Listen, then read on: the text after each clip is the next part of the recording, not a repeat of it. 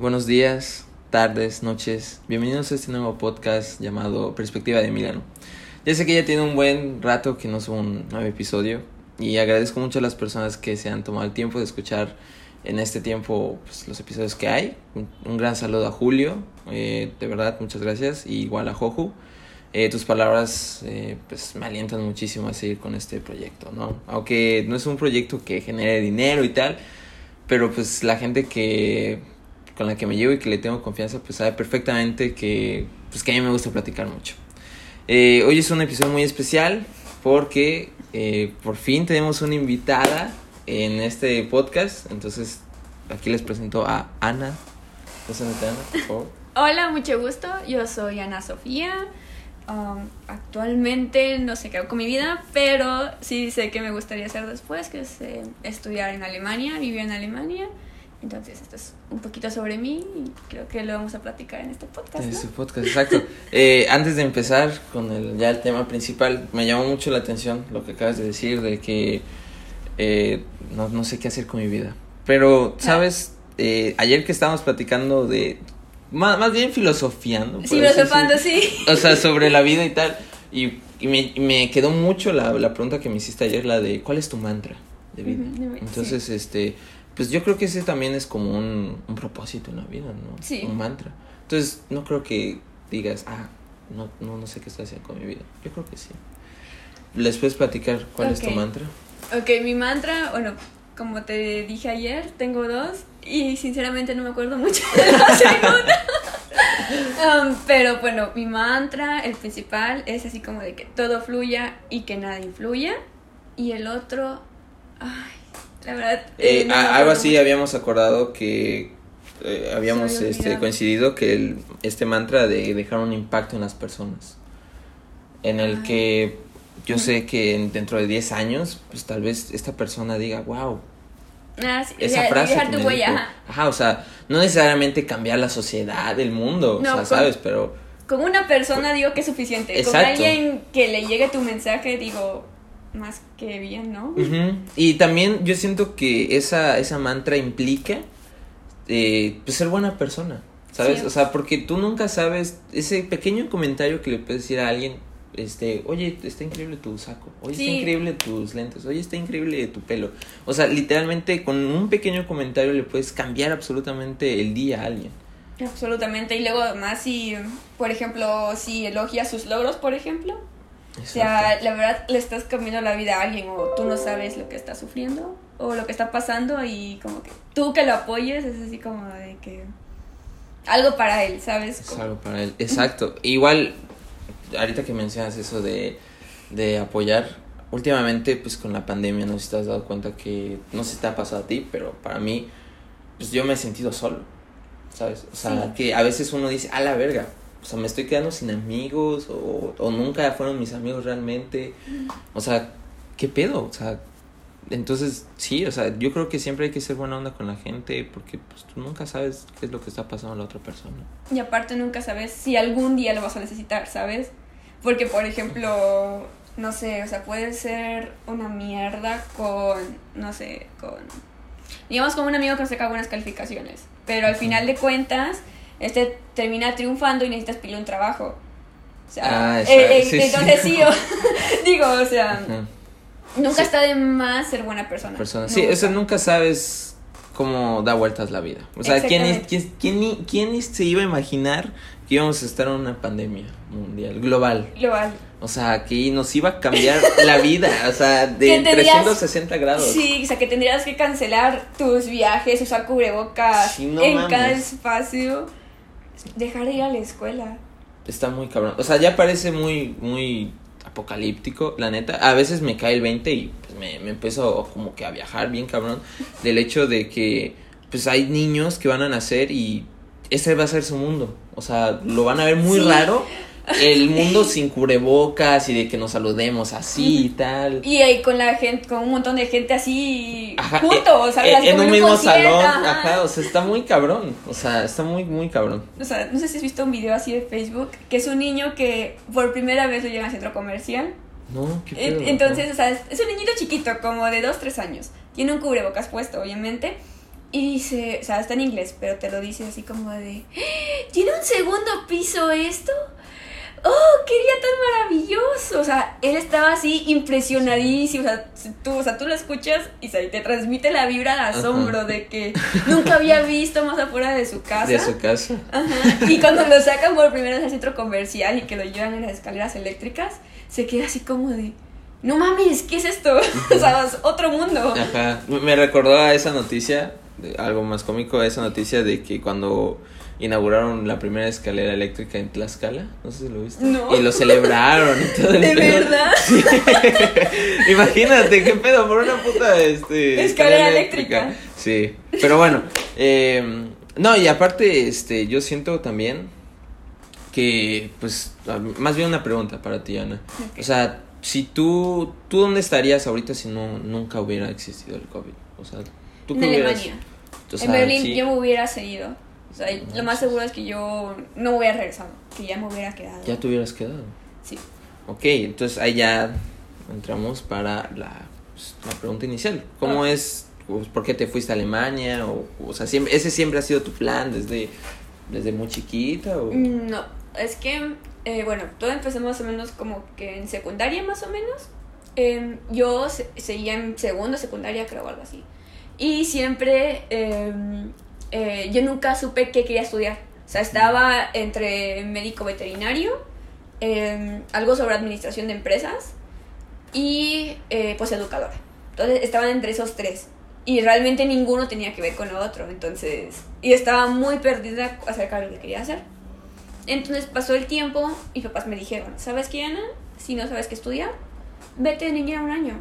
Pruebas otras cosas, tienes otros, otras metas y probablemente te lleve pues, a lo que quieres ser. que. Y yo, bueno, perfecto. Ya para el último, los últimos dos semestres de preparatoria empezamos a ver todo. Que, Alema eh, que para irme de niñera ya iba, ya iba a ser Francia, Alemania o Estados Unidos. Yo estaba en un principio Francia, o sea, yo estaba así Francia y Francia y Francia. Hablamos con la chica que hace la agencia, que la Ujú. agencia que me de todos los trámites. Me dice, ¿sabes qué? Tú no vas a llegar al francés. O sea, me decía el A1, o sea, el más básico. Me dice, tú no vas a llegar al francés. No vas a dar el hija de ancho. puta. Sí, una cabrona. Y yo, no, para mí se me estaba acabando el mundo, te lo juro. Así, no, mamá, por favor, no. eh, yo no me quiero ir a. Porque me dijo, Fran, es más probable que aprendas el alemán mejor que el francés. Y yo, mi primero muerta antes de que me vaya a Alemania. ¿Sabes? A mí también me mamaría ir a Francia. Me, mama Sí. Francia. Pero ¿sabes cuál es el problema?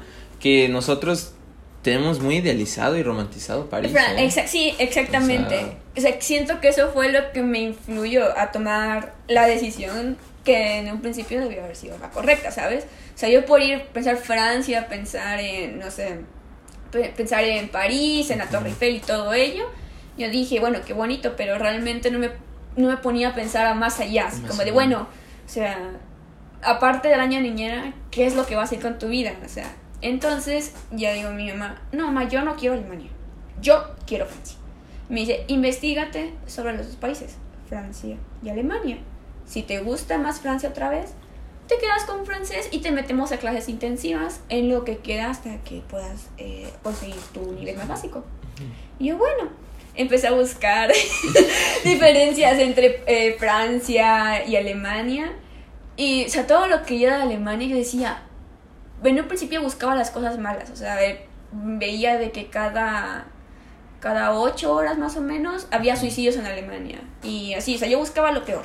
Ok. Y ya después llegó un punto en el que dije, bueno, voy a buscar lo mejor, nada pierdo. Ajá.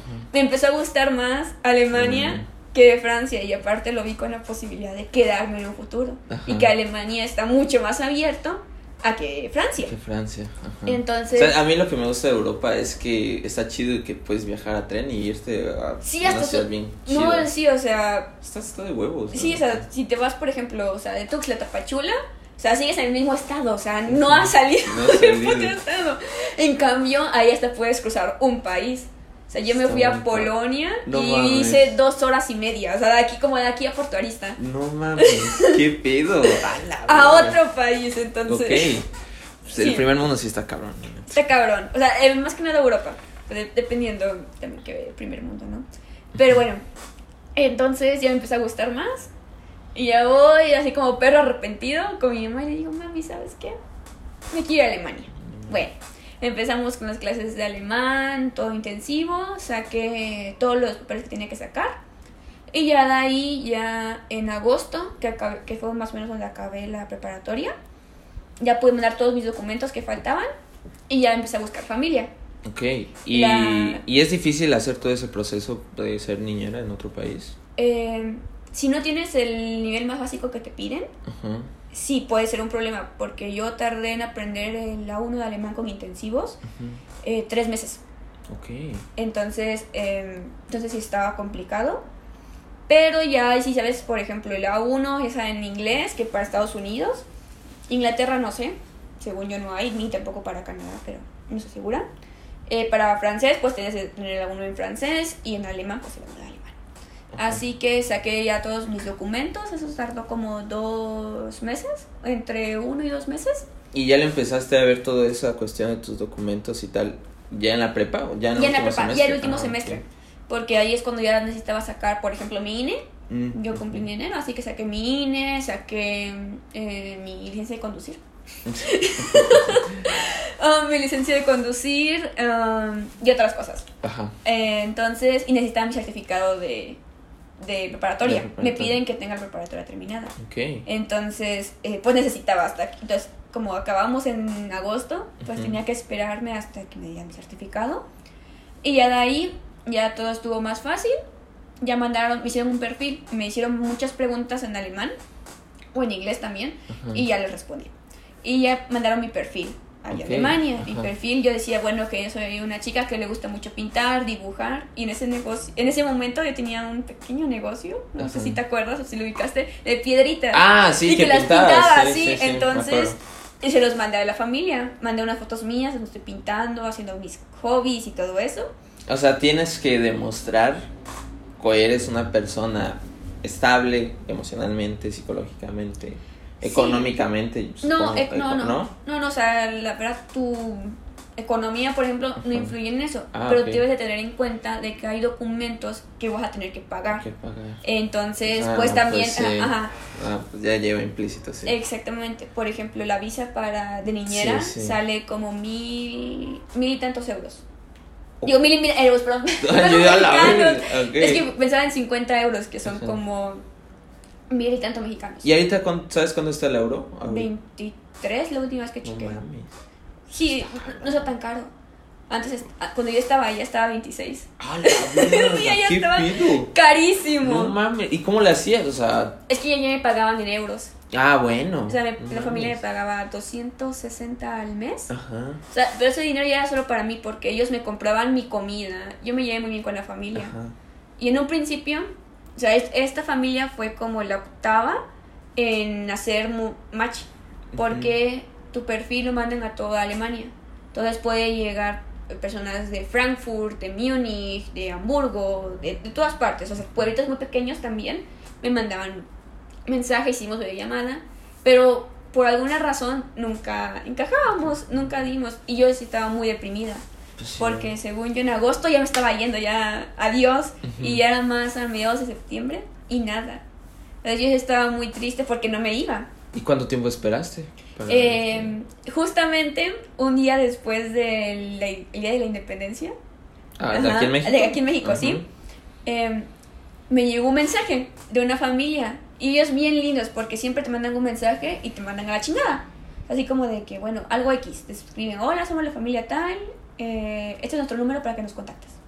En cambio, esta familia no me investigó sobre mi ciudad, investigó sobre su ciudad, sobre la Ciudad de México, diciendo, no, es que la Ciudad de México es enorme, pero Berlín es más chiquito, pero a comparación de tus ciudades está más grande Berlín. O sea, eh, se- la verdad se preocuparon. qué chido. Y la mamá justamente era geóloga. Entonces, Ah, mi mis cosas con la pintura de las piedras le interesó mucho a la mamá y el que pintara a la niña más grande. Ajá. Entonces ya se quedaron así como de, bueno, o sea, tú eres, tú eres perfecta, tú, o sea, Parecen unos grandes personajes tu familia. ay de no, allá. la verdad, Bonito. muy lindos y yo les agarré un cariño. Pues sí, me imagino. Y no, la verdad, o sea, yo dije, los primeros tres meses en Alemania, en Berlín, voy a estar deprimida. O sea, no voy a querer saber nada, voy a estar triste porque no estoy en mi ciudad, porque va a haber frío, porque nadie me va a entender y nada que ver. Nada, o sea, lo mucho que lloré por extrañar acá a mi familia fueron tres veces, a lo mucho. Yo a la semana, semana y media en Berlín, yo me sentía en casa. O sea, yo sí. dije, O sea, también yo creo que es el, pues, la familia que te tocó, ¿no? Sí. O sea, que te recibieron con los brazos abiertos. Y aparte, pues, que, pues, está esta dinámica de que, pues, o sea, de que, ah, pues, le- la tengo que tratar bien al final de cuentas, ¿no? Va a cuidar a mi hija, entonces. Depende, no, sé. no, o sea, la, bueno, por ejemplo, por así decirlo, el mantra o la misión de esta familia sí era tratarme bien, pero he sabido que de otras, eh, ot- otras familias sobreexplotan a la niñera, así horrible. Pues sí, yo creo que ha de haber historias de terror Sí, de las niñas. ¿no? exactamente, entonces, o sea, a mí la verdad, yo me, hasta yo me sentía mal con la familia porque yo tenía que trabajar eh, treinta y tantas horas al día, a la semana, entonces cada día tenía que trabajar seis horas. ¿Y vivías ahí con la misma Sí, familia? con la familia. Ah, O sea, ok. ellos tenían mi espacio, mi propio cuarto Ajá. y también mi propio baño. Oye, pero, o sea, me llama la atención el concepto de ser de una niñera del extranjero, porque, pues digo, o sea, ¿por qué los, o sea, los papás son muy ocupados que no pueden contratar Sí. a una niñera de ahí mismo de Berlín? O, Es, ¿O eh, ok. Eh, por ejemplo, es que ya depende de cada familia, la rutina de cada familia, eso depende mucho. Pero mi familia, por ejemplo, el papá es psiquiatra, ok. es psiquiatra, entonces tiene su propio consultorio, allá le dicen praxis, Ujú. entonces tiene su propia praxis. Y la mamá es geóloga, pero ella es como que directora del área de geología en una universidad allá en Alemania, una, ciu- una universidad muy grande. Ujú. Entonces, cada dos meses más o menos, ella tenía que viajar, ya sea, no sé, por ejemplo, a, a ay, ¿cómo se llama? ¿Tailandia? A Tailandia o a, no sé, a Corea del Sur o a diferentes lugares con sus alumnos y se iba más o menos de 8 a 15 días. Ajá, ¿sabes? Es, a mí se me hace muy loco que en el primer mundo sus viajes son de, ah, vamos a Sí, Corea, vamos- sí. va- vamos a tal, a, a países así súper cabrones y aquí es como de, eh, vamos a San Cris. O sea, y es muchísimo, o sea, ¿y no has Sí, ahí es, ahí es porque te la rifaste bien cabrón como grupo, no mames. Entonces, eh, sí, eh, y como es universidad, ya, ya son más libres, o sea, ya, bueno, por ejemplo, a los 25 años, si no te has mudado de la casa de tus papás, eres, O sea, o sea, como un fracasado. eres un fracasado, ¿sabes? O sea, entonces, son más sueltos, son más independientes. Así que la familia tenía que, la, bueno, se quedaban sin mamá, las niñas como por dos semanas, y el papá no podía atenderla siempre. Así que les, se les hizo mejor una niñera que ya estuviera con ellos, pues, que estuviera viviendo con ellos. Ah, Ajá, ok. a que contratar una, porque ya tenían una, pero realmente no era el ritmo que tenían que llevar en un principio. Así que fue donde me contrataron y justamente, o sea, yo salí acá de México un día antes de mi cumpleaños y llegué allá en mi mismo día de cumpleaños. Ajá. Y la familia como que no se acordaba de que era mi cumpleaños, entonces, o sea, yo nada más llegué y estaba el papá y la niña más pequeña, Ajá. porque la mamá... ¿Cuántos hijos cuidaste o qué? Son dos niñas. Ah, dos, Dos niñas. Una se llama Mina, Mira, tiene, eh, bueno, ahorita tiene como siete años. En su momento cuando yo la cuidé tenía cinco y pues ella cumplió seis de año después. Ajá. Y la más pequeña tenía un año. No mames. Un Y- año. o sea, ¿te encargabas de las dos? Sí, A la virga. no, no era tan difícil, te lo juro No que no era tan difícil. ¿Y, o sea, y la bebé no lloraba mucho? Pues, O sea, pues en- mamá en un- o algo así. En un principio me tenía miedo, así pavor. O sea, no podíamos comer en la misma mesa porque lloraba. Tenía que comer en los brazos de sus papás o yo me tenía que ir para que ella pudiera No comer o dejara de llorar porque no no no me, o sea, no no me aguantaba, pero no me conocía. Y como en ese momento no estaba la mamá, pensó, quiero creer que le iba a reemplazar a su mamá. ¿Tú crees? Sí, eh, bueno, yo, yo lo siento que sí porque mm, bueno, no sé, no sé la, la perspectiva de la bebé, Pues sí. pero siempre creímos de que ella a lo mejor creía que la iba a reemplazar a su Ajá. mamá. Entonces ya llegó la mamá y todo unos días después de que yo llegué, ya conocí a la niña más grande y nos llevamos bien. O sea, independientemente de que en ese momento mi alemán era, o sea, era la 1, Ujú. pero no puedes comparar como con unas clases intensivas acá en México a que estar allá en Alemania y escuchar el alemán así eh, pues en su origen nativo. Es pues. nativo, ajá. Y espera, es que ahorita se me hizo una pregunta pues, bastante chistosa. A ver. Pues ya sabes perfectamente que aquí en México, en absolutamente todo México, está esta costumbre de que cuando tienes un sobrinito, un nieto pequeño o algo, lo que sea, pues bebé, ¿Un bebé? que le digas, oye, dile puto a tu papá.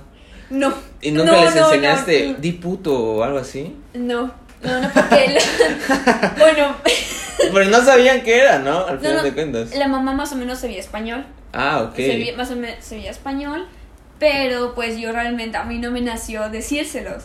Porque ¿Y no les enseñaste otra cultura? O Sí. de tu cultura, Sí, de nuestra cultura, cultura. más bien. Sí, o sea, yo, por ejemplo, el Día de Muertos, y yo hice mi altar. O sea, primero les pregunté, Ah, pues, así como de que si no estaban, o sea, si estaban de acuerdo, pues, de que yo pusiera un altar. Y ellos, por favor, ponlo, por favor, sí, queremos verlo. Bueno, ahí hice pan de muerto, me salió horrible. Era una vil roca, te lo juro.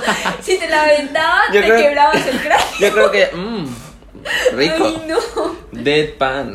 No, entonces compré pan de muerto, unas, una chica allá, también mexicana, los hacía. Ah, no mames. Entonces... Es eh, que yo creo que el, el pan de muerto, bueno, la, la tradición del Día de Muertos creo que es la más famosa en todo el mundo. Y yo Mm, creo que puedes... no. ¿Tú crees? No, porque por ejemplo, ahí te va. En, esta, en Alemania, eh, ya era ya a principios de mayo, y la familia, un día antes me dice la papá, oye Ana, ¿y qué vamos a hacer mañana? Y yo, ¿mañana? Y me dice, sí, mañana es 5 de mayo. Ah, Y yo, ajá, ¿y?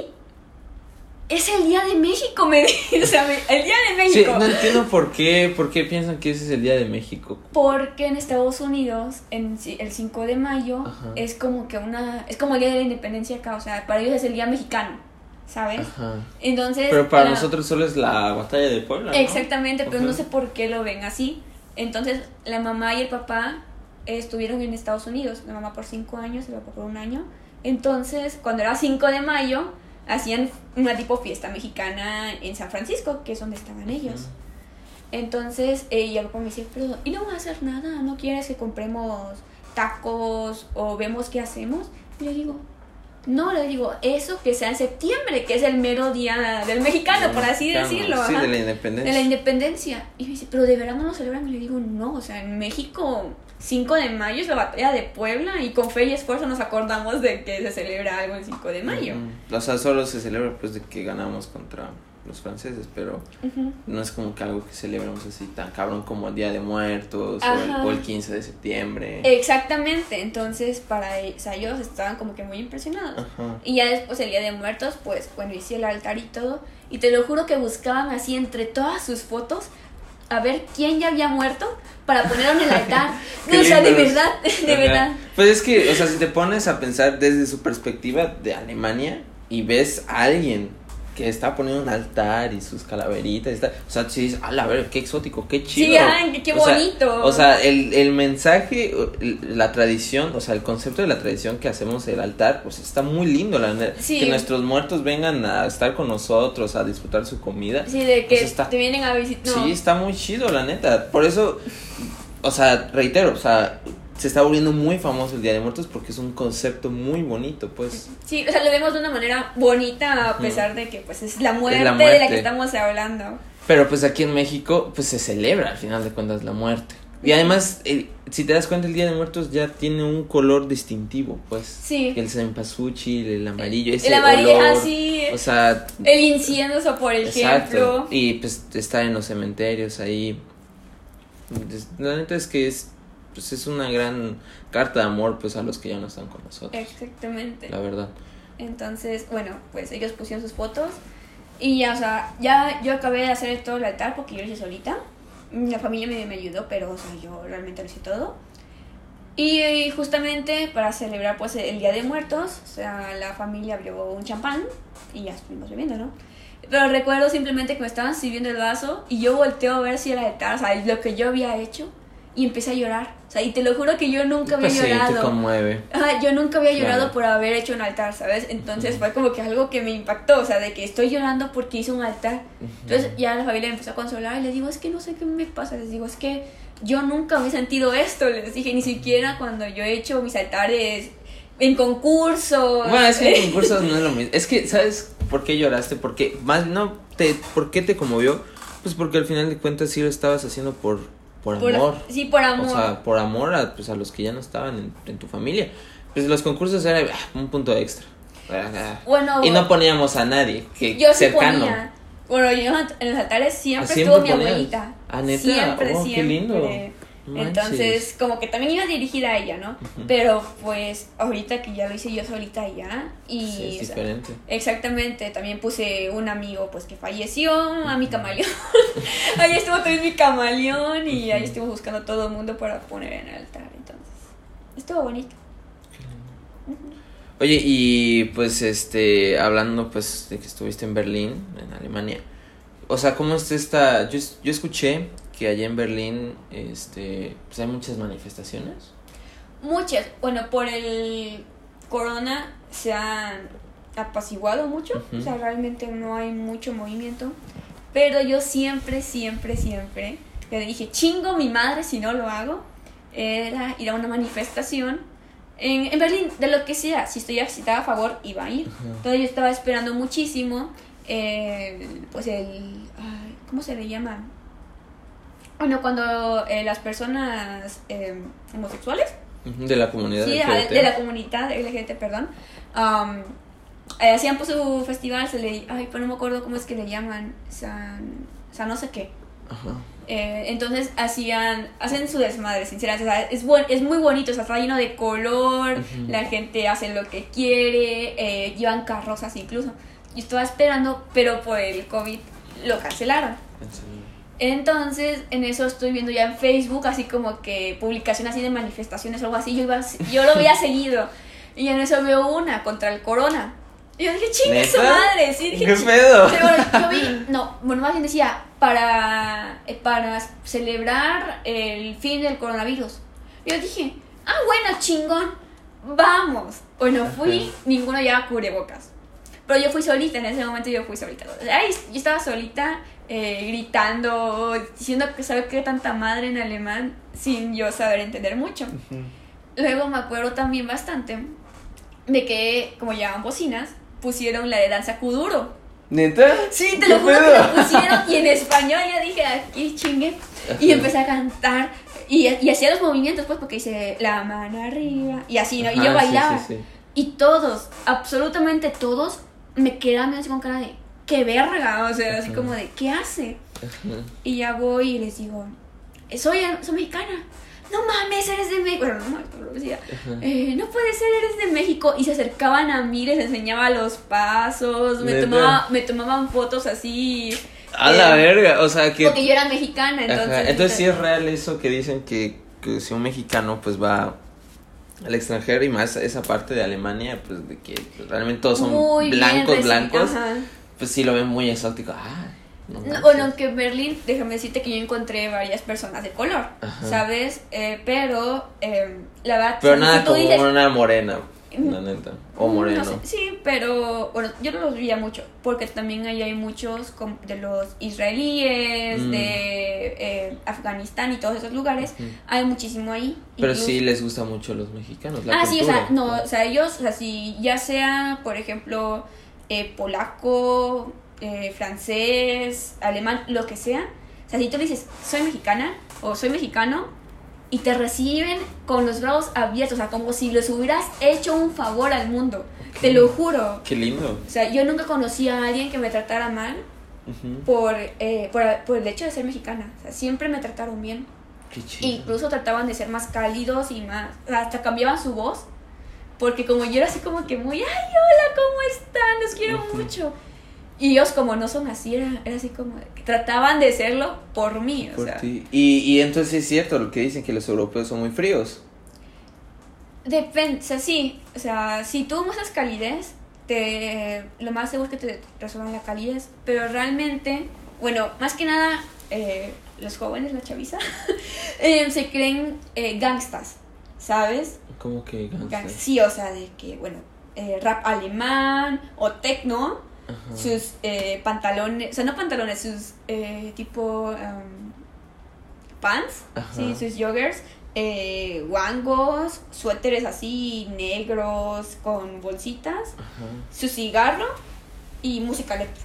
Y así, o sea, y si tú lo ves, y todo el mundo, todo el mundo te va a traer ropa oscura con pants o algo flojo, cómodo y fumando ya sea joints, eh, pues marihuana, tabaco o cigarros.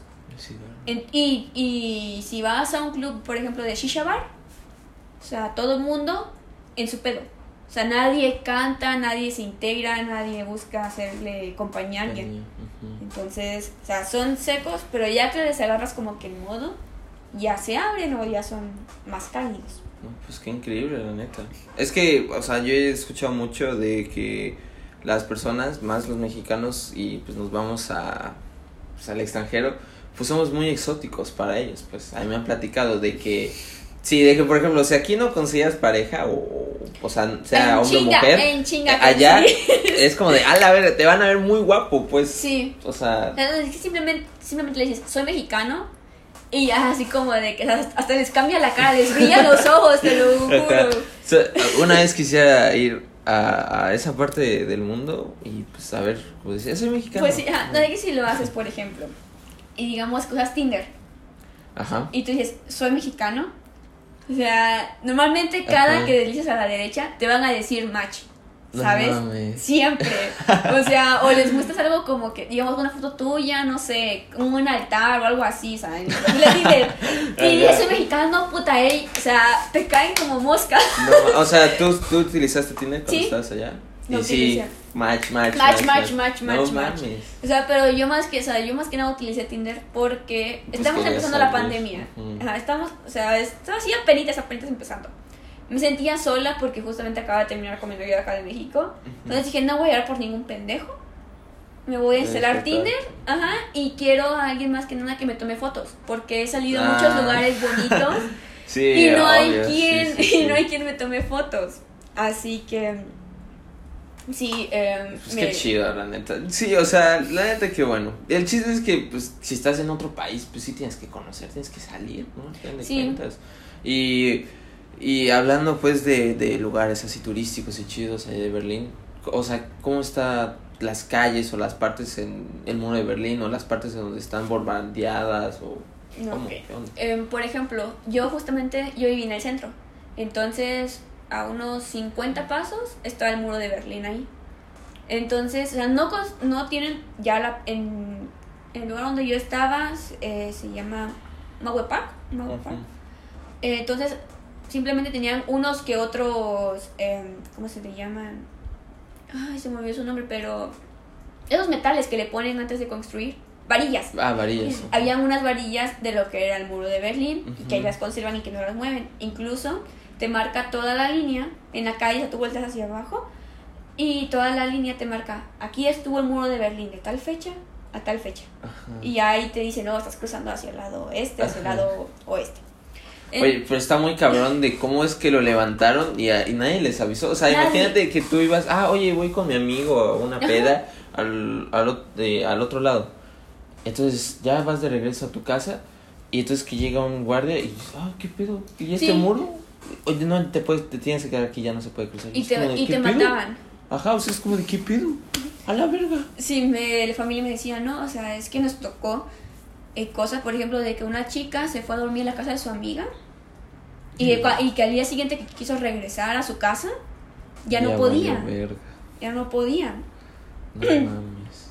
Entonces sí, o sea, también por ejemplo, en algunas zonas te dicen, bueno, aquí ciertas personas intentaron cruzar. Y unas personas que dicen, no, esas personas las mataron por querer cruzar. Y ahí te lo dices, en- Ujú. tú miras al suelo y ahí te lo dice en alemán. Pues sí, Eh, es que, pues la neta es que Alemania tiene muy mala historia. Sí, tiene neta. muy mala historia. Yo creo que yo creo que ahorita quieren recompensar todo lo malo Exactamente, que han hecho, ¿no? exactamente. O sea, al ser más cálidos, al ser más buenas ondas, sino que quieren recompensar lo, el daño que hicieron. pero también eh, no es un tema con el que puedas hablar con cualquiera, ¿sabes? Sí, O sea, no hay alemanes de que se ponen muy piquis. Yo nunca, a mi familia nunca les pregunté acerca del muro de Berlín, nunca, nunca. O de cómo fue su época eh, de los nazis y así, nunca jamás les pregunté eso.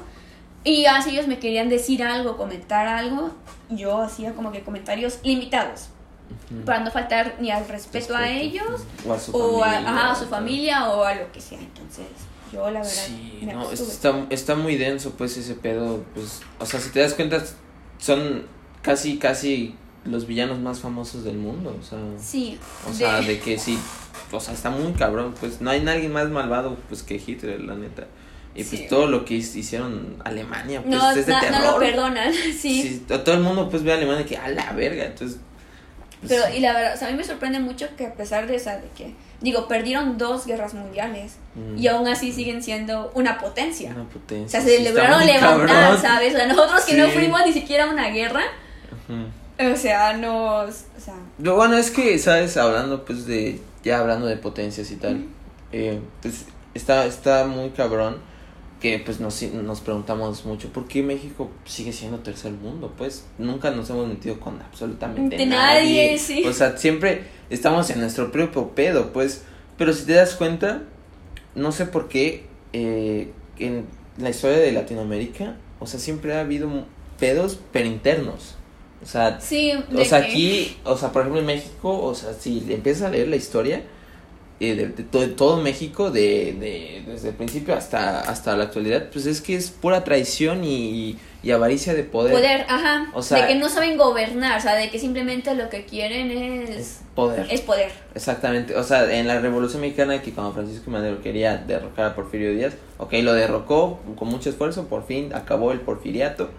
Que por cierto, a ver, esta es una buena pregunta. A ver, A ver, ¿cuál es tu, para ti, tu, el mejor presidente que ha tenido? Porfirio Díaz. No, ¿cómo Me que creo- Porfirio Díaz? No sé, o sea, es que bueno, o sea, es que esto me acuerdo mucho por un amigo, Ajá. porque algo así le preguntaron, ¿no? Así como de, bueno, o sea, ¿y ¿quién?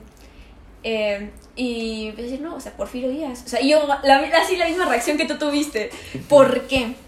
¿Por qué, hacer, por qué, por qué para ti es Y ya Porfirio le dije, no, o sea, para mí, o sea, digo, a lo mejor no, no, lo, no gobernó de la manera que pudo haber hecho, o sea, de que fue un poquito intenso, por así Ajá. decirlo, pero sinceramente ayudó o influyó muchísimo en que México progresara.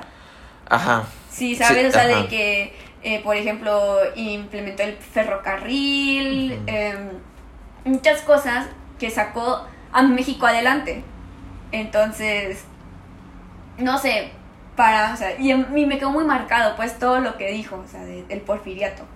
Entonces me quedé así como de, bueno, o sea, por de comparación de otro presidente, o sea, que haya, que haya apoyado tanto a México, o sea, que haya avanzado tanto a México, ya después, no sé. O Ajá. tú, a ver. Mira, esa vez que estoy aquí. ah, Ok, ya.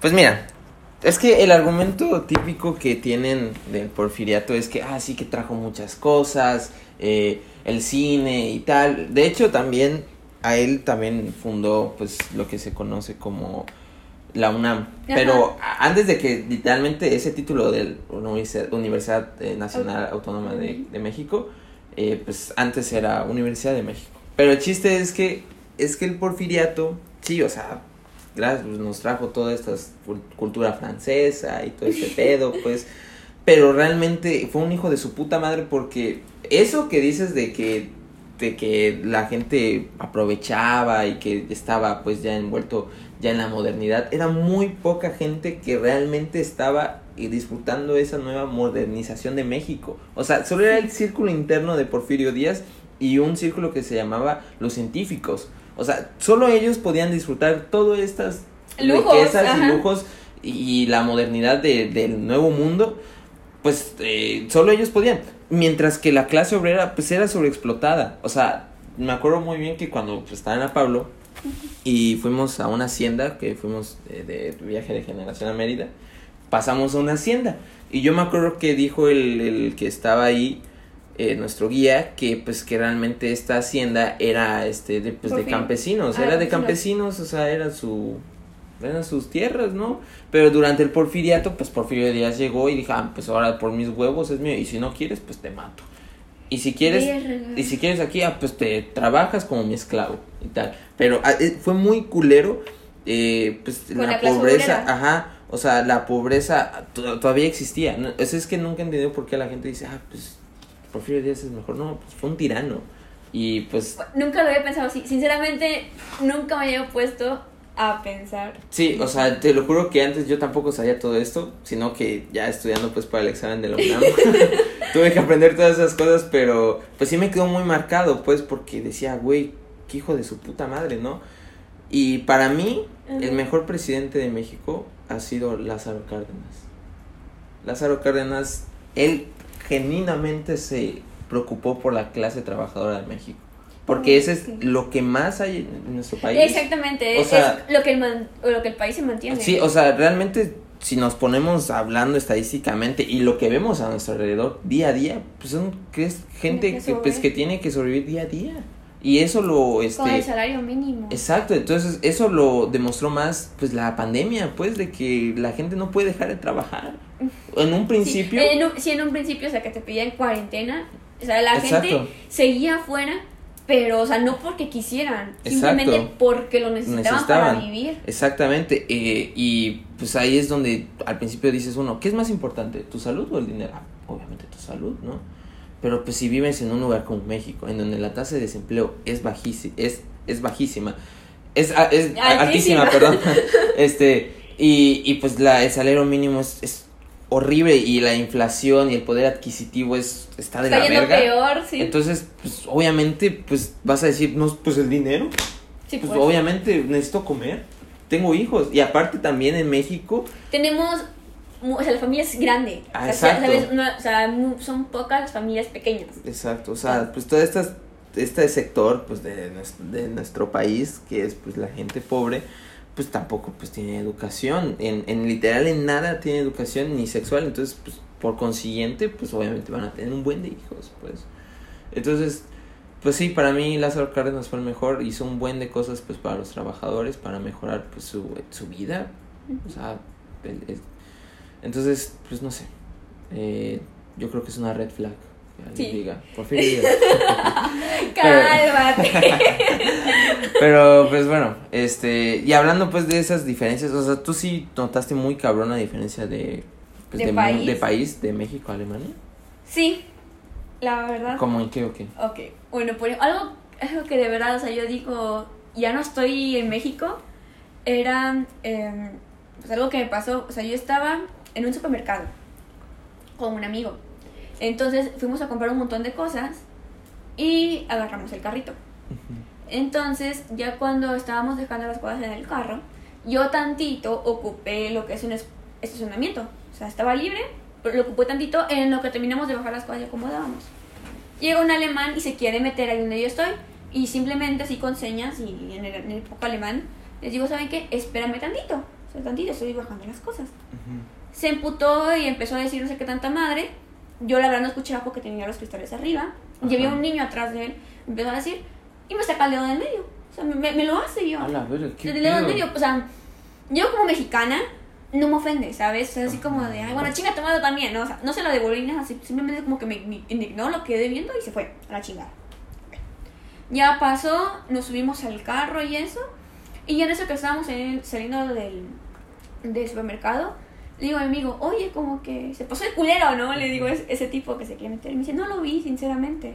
Eh, ¿Te hizo algo? Y le digo, pues sí, me sacó el dedo del medio. Puta, se para en seco. Me voltea a ver así con cara como si me estuviera muriendo, ¿sabes? Así como de, de una preocupación extrema. ¿Quieres que llevemos a la policía? Y yo, yo me quedé de verga Ajá. aquí, pero o sea, ¿qué dije? Ajá. Y yo les digo, ¿cómo? ¿A la policía? ¿A Ajá, la policía? a la policía. ¿Policía alemana? Sí. ¿Y si dan miedo O sea, la, la, la policía alemana? depende de quién le toque. O sea, la verdad, Pero la, sí. la gran mayoría que yo he visto era, estaban guapísimos.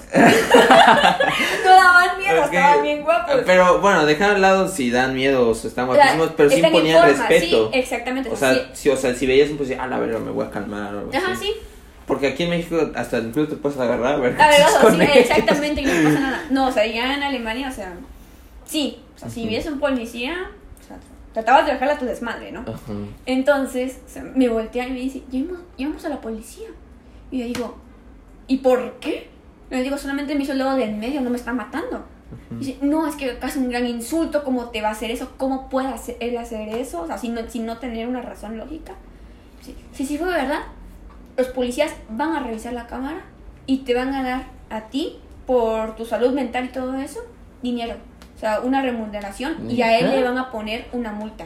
A la verga. O sea, te multan por mandar a chingar a, a su Eh, madre. a su madre, sí, genera ¿Qué sin tener como que una justificación, ¿sabes? Entonces yo me quedé en, le digo, pinches nenas que son los alemanes, así se los dije. Ajá. Y ella me dice, no, o sea, es que simplemente es una cultura, o sea, es- o sea, simplemente es, o sea, no tienes por qué faltar el respeto a A alguien. nadie. Pues yo, yo estoy a favor de eso. Entonces, o sea, ya después de que me dijo eso, yo dije, verga, o sea, yo, o sea, yo me quedé así como de, verga, no mames, ¿qué onda? O sea, Ujú. me puse a pensar mucho en ello. Entonces, ya, ya ahí me di cuenta de la diferencia, pues, de que realmente en un México, que o sea, que México es muy eh, llevador, ¿sabes? O sea, Sí. muy desmadrista. Entonces, eh, realmente no respetan como que los espacios personales. Y México no es muy surrealista. Incluso Ajá. Dalí, el pintor, dijo, nunca vuelvo, o sea, y cito, nunca vuelvo a ir a México porque es más surrealista que mis pinturas. Sí. O sea, si te das cuenta, o sea, neta, si te pones a analizar lo que es el día a día de un mexicano promedio, no de un, este, de un, ¿cómo se llama? De un, este, ay, ¿cómo se llama esta? De un, ay, de un white chican, pero, pero, pero privilegiado, de un Privilegiado, de un mexicano promedio, pues es muy surrealista, porque, o sea, imagínate despertarte a las 5 de la mañana, irte en metro y te subes a tu metro y puedes un día de estos llegar y cámara, ya se la saben. O sea, Sí. Vivimos en un constante de, ah, ya me la sé. Sí, es así ya. como de ya, ya sabes lo que te toca. No, Sí, en ah, cambio sí, ya. ya. O No. ya tienes que llevar un celular de que, ah, pues este me lo pueden robar, no hay pedo. Entonces, Sí. o sea, ¿qué pedo? Y, y no podemos hacer nada porque estamos tan acostumbrados. Sí, o sea, ya, ya es algo, ya es nuestro día a día, o sea, ya, ya es parte de... O sea, es, y de que, ah, típico, chinga tu madre, pendejo, y Sí. cosas así. Es como de, ah, pues es normal aquí. Entonces, es, y, a- y, eso es lo más impresionante. Eh, Los surrealistas que vivimos en esta situación, pues, de que, de robos y mandar a chingarnos a nuestra madre. Y aparte, somos uno de los países más religiosos que existen en el mundo. Y es la, la religión misma que siento que nos hunde. Sí, o sea, pues es la que hace que no tengamos este. Eh, el- que sea legal el aborto. y Eh, pues por que- ejemplo, educación sexual también para los jóvenes. Con- exacto, porque pues aquí es como un gran tabú que se, se que diga pene. Sí, o sea, para de, ellos "A la estás verga". cogiendo así enfrente de ellos. Sí, es como no. de, ¿qué pido, cabrón? No, entonces, este, pues sí, o sea, yo creo que sí está muy cabrón la diferencia entre primer y, y tercer mundo. Es muy cabrón. Muy, muy cabrón. Que la neta es que uno pues ve las noticias eh, en Twitter, en Facebook, o sea, de las cosas que pasan allá, pues de los autos eléctricos y de que Sí, no. todas las cosas que suceden ahí es como de cabrón, esas cosas van a llegar aquí en, en 30 años. Sí, o sea, o probablemente eh, o sea, algo puede pasar y nos puede joder aún más. Aún más, sí, exacto, o sea, sí, está muy cabrón la situación. eh, o sea, yo por eso siempre he dicho que yo no, no quisiera tener hijos. Porque, ¿No? Porque Bueno. dejarles un mundo así de culero, o sea... Bueno, eh, es que también depende, o sea, dónde... Sí, pero, o sea, pero ajá. yo, por ejemplo, que soy hombre, yo no me puedo ir a, pues, de niñero a, pues, al extranjero, no se puede. Y, y irme a trabajar de mojado, pues tampoco me late, ¿sabes? Si quiero hacer una vida aquí, quiero una vida profesional, pero también quiero ser realista. O sea, mientras más avance el tiempo, los años, México se va a convertir en un lugar, si no cambia, Si, no- si no sea- buenos gobernadores, creo que eso, o sea, si dejaran la ambición de poder, Exacto, y pues la corrupción y tal, vamos a ser un país muy pobre en el que pues la gente pues, va a ser muy caro vivir. O sea, no sí, manches, no, no, no te va a alcanzar el salario mínimo. Y, y, No, y, de por pues, sí no alcanza. no alcanza. Y aparte, pues el calentamiento global, un virus, que, que Eh. salen que salen nuevas variantes y que la chingada, o sea, está muy cabrón vivir ahorita. Y imagínate en 10 años, ¿cómo estará el mundo? No s- O O sea- no, yo te podría decir, o sea, yo realmente, o sea, si, o sea, en el mundo en el que yo viviera, eh, no sé, mi ambiente eh, personal, laboral o lo que sea, si yo estoy bien, me considero físicamente, eh, económicamente, mentalmente bien para tener un bebé, me gustaría, me gustaría, pero también depende las, de- la depende de muchas cosas, de las situaciones.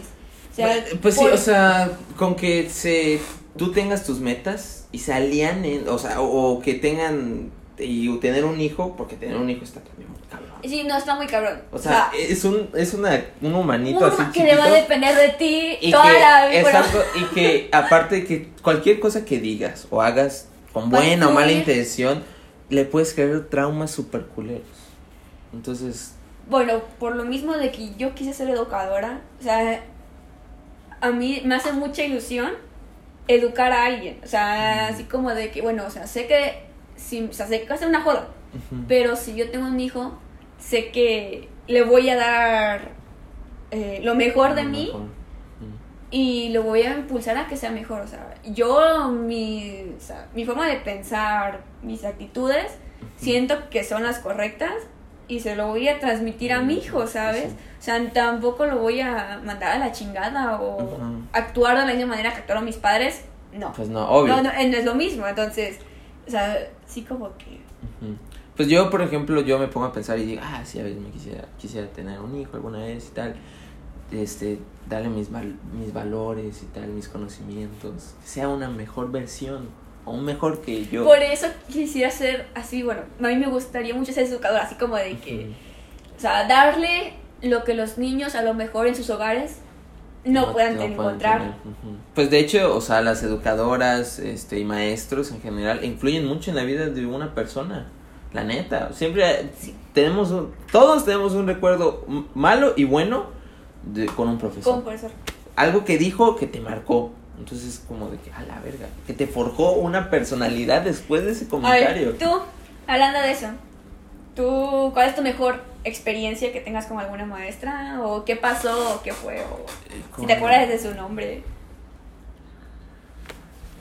Eh, chale, este... ¿No tienes? Sí, creo que sí. Este, eh, es que me puse a pensar, porque es una pregunta difícil, pero ahorita la primera que se me viene a la mente es que una vez estaba en secundaria y, y me acuerdo que, no sé, mi, con mi profesor que se, llama, que, se, que se llama Milton, que me daba química en ese entonces en secundaria, eh, no sé por qué chingados llegamos a de que algo de, a- de que hay que ser positivos. Entonces yo me acuerdo que muchos de mis compañeros en el salón me dijeron, es que Emiliano es positivo. Es muy positivo Emiliano. es- Siempre como que es... Y su está vibra, ahí". ajá. Ajá. Y, y entonces me preguntó, ¿y tú te enfermas seguido? Y le dije, no, la neta es que no. Ah, por eso, porque eres positivo. Y yo me acuerdo que me dijo, pues sigue así. Y yo dije, ok, va. Está bien. Ok. este, entonces, creo que es así, pero de ahí que digas, eres el más inteligente y tal, pues... No, Pues, o sea, bueno, tal vez con Nuri, Nuri se llamaba. Ay, a mí. Ajá, porque, Ay, pues, no. como yo, yo era bueno, pues, en matemáticas, entonces nos llevábamos bien. Nunca tuvo pedos conmigo. O sea, era como, ah, sí, Emiliano. tal. Me ayudaba, incluso, en mi examen de admisión. ¿Neta? Ujú, O sea, de, llegaba y le decía, oiga, profe, ¿qué pedo con esto de química y tal? tal? Ah, sí, esto es este pedo, este pedo. Igual iba con Aimer y le decía, oiga, profe, Ay, ¿cómo yo es?". amo a Aimer. Es yo amo a. Aimer. ¿Cuál fue tu mejor, o sea, ya en general, eh, bueno, primero tu mejor experiencia, ahorita te, te pregunto después. ¿Con las maestras? Con un Oh, maestro con mi maestro, ok. Esa fue incluso en primero de primaria. Ok. Primero de primaria yo tuve una maestra eh, que se llama... Ay, no me acuerdo cómo que se llama. Ale- Eleida, Ale- Aleida, algo así. Ajá. Ah, Minerva, creo que... No, Minerva no. Anyways, el asunto es de que eh, yo a esa maestra me encantaba, o sea, me encantaba la manera en la que me enseñaba, el amor que nos tenía, o sea, el amor a la profesión, ¿sabes? Porque hay maestras en las que, bueno, o sea, como que les enseña X, No, pero o sea, ella, por ejemplo, o sea, si venía alguien nuevo al salón, les teníamos una canción especial para ellos. En, no sé si en, en honores a la bandera, en ocasiones, o sea, algún grupo dirigía el homenaje. Ajá. Entonces, me acuerdo que ella hacía poemas y nosotros los recitábamos. Entonces, yo era así como de, wow, o sea, mm, ella me quería mucho, o sea, yo la verdad, yo la quise mucho, yo la buscaba mucho y como el Cebech, ahí también tenía su secundaria, pues en la secundaria, pues yo no le pasaba la de primaria y la iba a ver y todo y siempre le agarré mucho cariño. Por ella me empezó a gustar la poesía, la, ma- la manera en la que, no sé, Sí, que se expresaba, pues. ajá, O sea, yo creo que también influye mucho de cómo un profesor, de un profesor enseña lo que quiere enseñar. O sea, si con una gran pasión. Exacto, o sea, es que la, es que la pasión te vas a interesar. ¿no? Exacto. No, y sabes, a mí, a mí, hablando de arte, yo estaba en la primaria y yo me acuerdo muy bien de que algo que, que dije, a la verga, pinche profesora culera, que una vez era el cumpleaños de mi abuelo y estaba en quinto de primaria. Y, y mi mamá le pidió a la maestra de música de mi primaria que si me podía enseñar a tocar una canción de marimba. Pues para mi abuelo, porque a mi abuelo le gusta mucho la marimba. Entonces era como un regalo especial, ¿no? Entonces ya, me sacó del salón la maestra, eh, vamos al, al salón de música. Que no era un salón, era una puta bodega, literal, era un callejón, una bodeguita. bodeguita y tenía un puto, una puta marimba ahí. Así es que me dice, empieza a hacer esto, ta, ta, ta, y ya, ya se empieza. Y como que a los cinco minutos me dice, para, para, para. Olvídalo, Emiliano, tú no tienes ritmo, adiós. Y yo de, a la verga. Yo de, ¿qué No, güey, no. y hasta ahorita, hasta mis 20 años, es que estoy volviendo a, pues, a llevarme bien con la música, pues. O sea, ¿cómo son las cosas así de que, o sea, un comentario y te puede cambiar la vida, Sí. te puede chingar un hobby que a lo mejor en un futuro hubiera... o sea, Hubiera dado más frutos. Es que siempre me tocaron profes que, que como que no me hacían caso. Y pues ahorita, saludos a Score Academia. Eso no está patrocinada, este, una gran escuela, pero pues que son grandes maestros que pues ya se están convirtiendo con mis amigos y compartimos el gusto de la música, la pasión, entonces como de, a la verga. Cada vez que toco con ellos es como de, güey, qué chido, y ah, Lo huevo". disfrutas. Sí, entonces es este, así. Pero hablando de eso de disfrutar y de futuro, ya para cerrar este episodio, eh, ¿cómo te ves en 10 años, Ana? No, no necesariamente Sí, sí. un plan así, eh, No. mañana, ta, ta, ta, ta. No, No, o sea, como en, en esencia, ¿cómo te ves? Algo que digas, esto, esto realmente puede pasar. A mí, a mí me gustaría casarme. O sea, no sé por qué, o sea, yo, bueno, O sea, ya te soy- ves a tus 30 años casada. más o menos. Sí, o sea, yo me consigo una persona muy romántica, entonces eh, pienso ya haberme casado para ese momento. Estar viviendo en Alemania, eso es lo que yo quiero. No, o sea, ese pensamiento no me lo sacas de la cabeza. No Eh, mames, o sea, que capaz y después de esto no nos vayamos a ver. A menos, Va a que, ser me, quiera a- menos que me quieras ir a visitar. Te va a estar cabrón, la neta. Ajá, pero bueno, ajá, sigue. Eh, o sea, me gusta Vivir en Alemania. En Alemania. Saber alemán ya, o sea, al, re- al derecho y al revés. Porque o sea, es que yo veo el alemán y digo, nunca voy a poder. O sea, yo, yo o sea, me estreso mucho porque está cabrón. Entonces, me gustaría hablarlo con fluidez. Um, ¿Qué más? Bueno, creo que es como que eso es lo primordial, ¿no? Tener ya sea o una carrera o algo que le- algo que es parecido ya tipo eh, La licenciatura. una licenciatura o algo así eh, la, hice la carrera y un Ausbildung que es eh, tipo un doctorado o algo así Ok. algo así o Ah. sea trabajas tres días estudias dos y descansas dos y te dan un salario como si fueras un trabajador o sea es como si como si no estuvieras estudiando sabes como si ya y tienes vacaciones entonces. Muy bueno, pero yo sí me vería así con un Ausbildung ya hecho, eh, mi carrera terminada, espero, y casada. En casada. En Alemania. suena, suena muy random, pero No, pues yo creo que sí es posible que Yo puedas también. vivir en Alemania, estar casada allá. Y si te casas allá, pues ya consigues una nacionalidad, ¿no? sí. Bueno, por ejemplo, ahí ya tengo que estar eh, cinco años. O sea, si no me caso, por ejemplo, tengo que estar como unos tres, cuatro, tres o cinco años eh, en Alemania, eh, según yo, sin mudarme otra vez, a quedarme ahí, ahí y llamé a la residencia.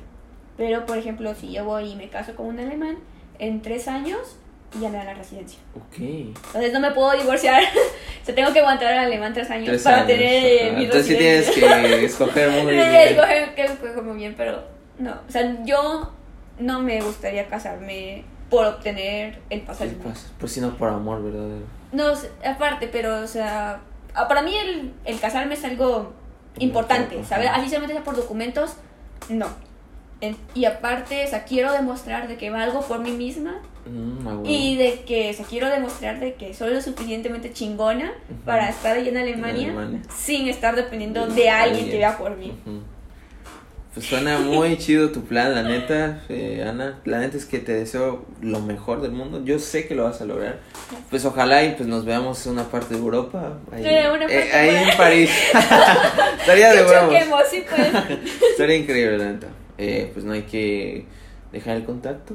Entonces, este, de verdad, eh, pues neta, Ana, muchas gracias por venir y pues por participar en el podcast. Gracias por invitarme. ¿Algo que quieras decir?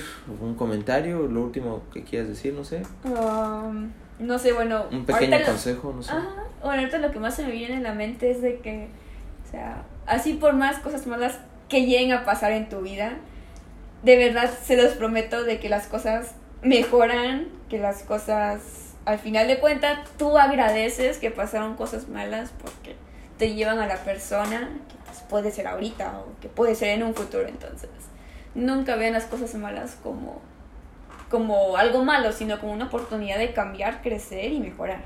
Entonces, creo que eso sería todo. Pues neta, muchas gracias, muy bonitas palabras, recuerden ese y también descubran su propio mantra de vida porque yo hasta ayer me lo, me lo cuestioné y pues estuvo muy chido, pero bueno, este, pues neta, muchas gracias si llegaste hasta aquí, eh, ya prometo que ya no...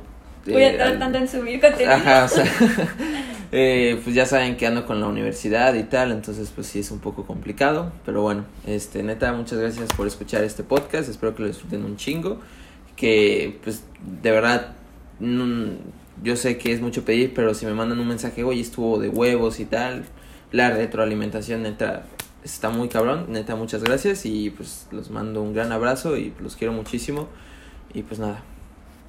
Bueno, adiós.